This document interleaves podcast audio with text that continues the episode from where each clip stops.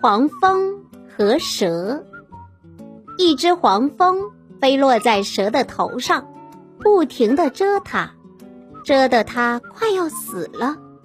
蛇忍受着极大的痛苦，却不知怎样摆脱掉敌人。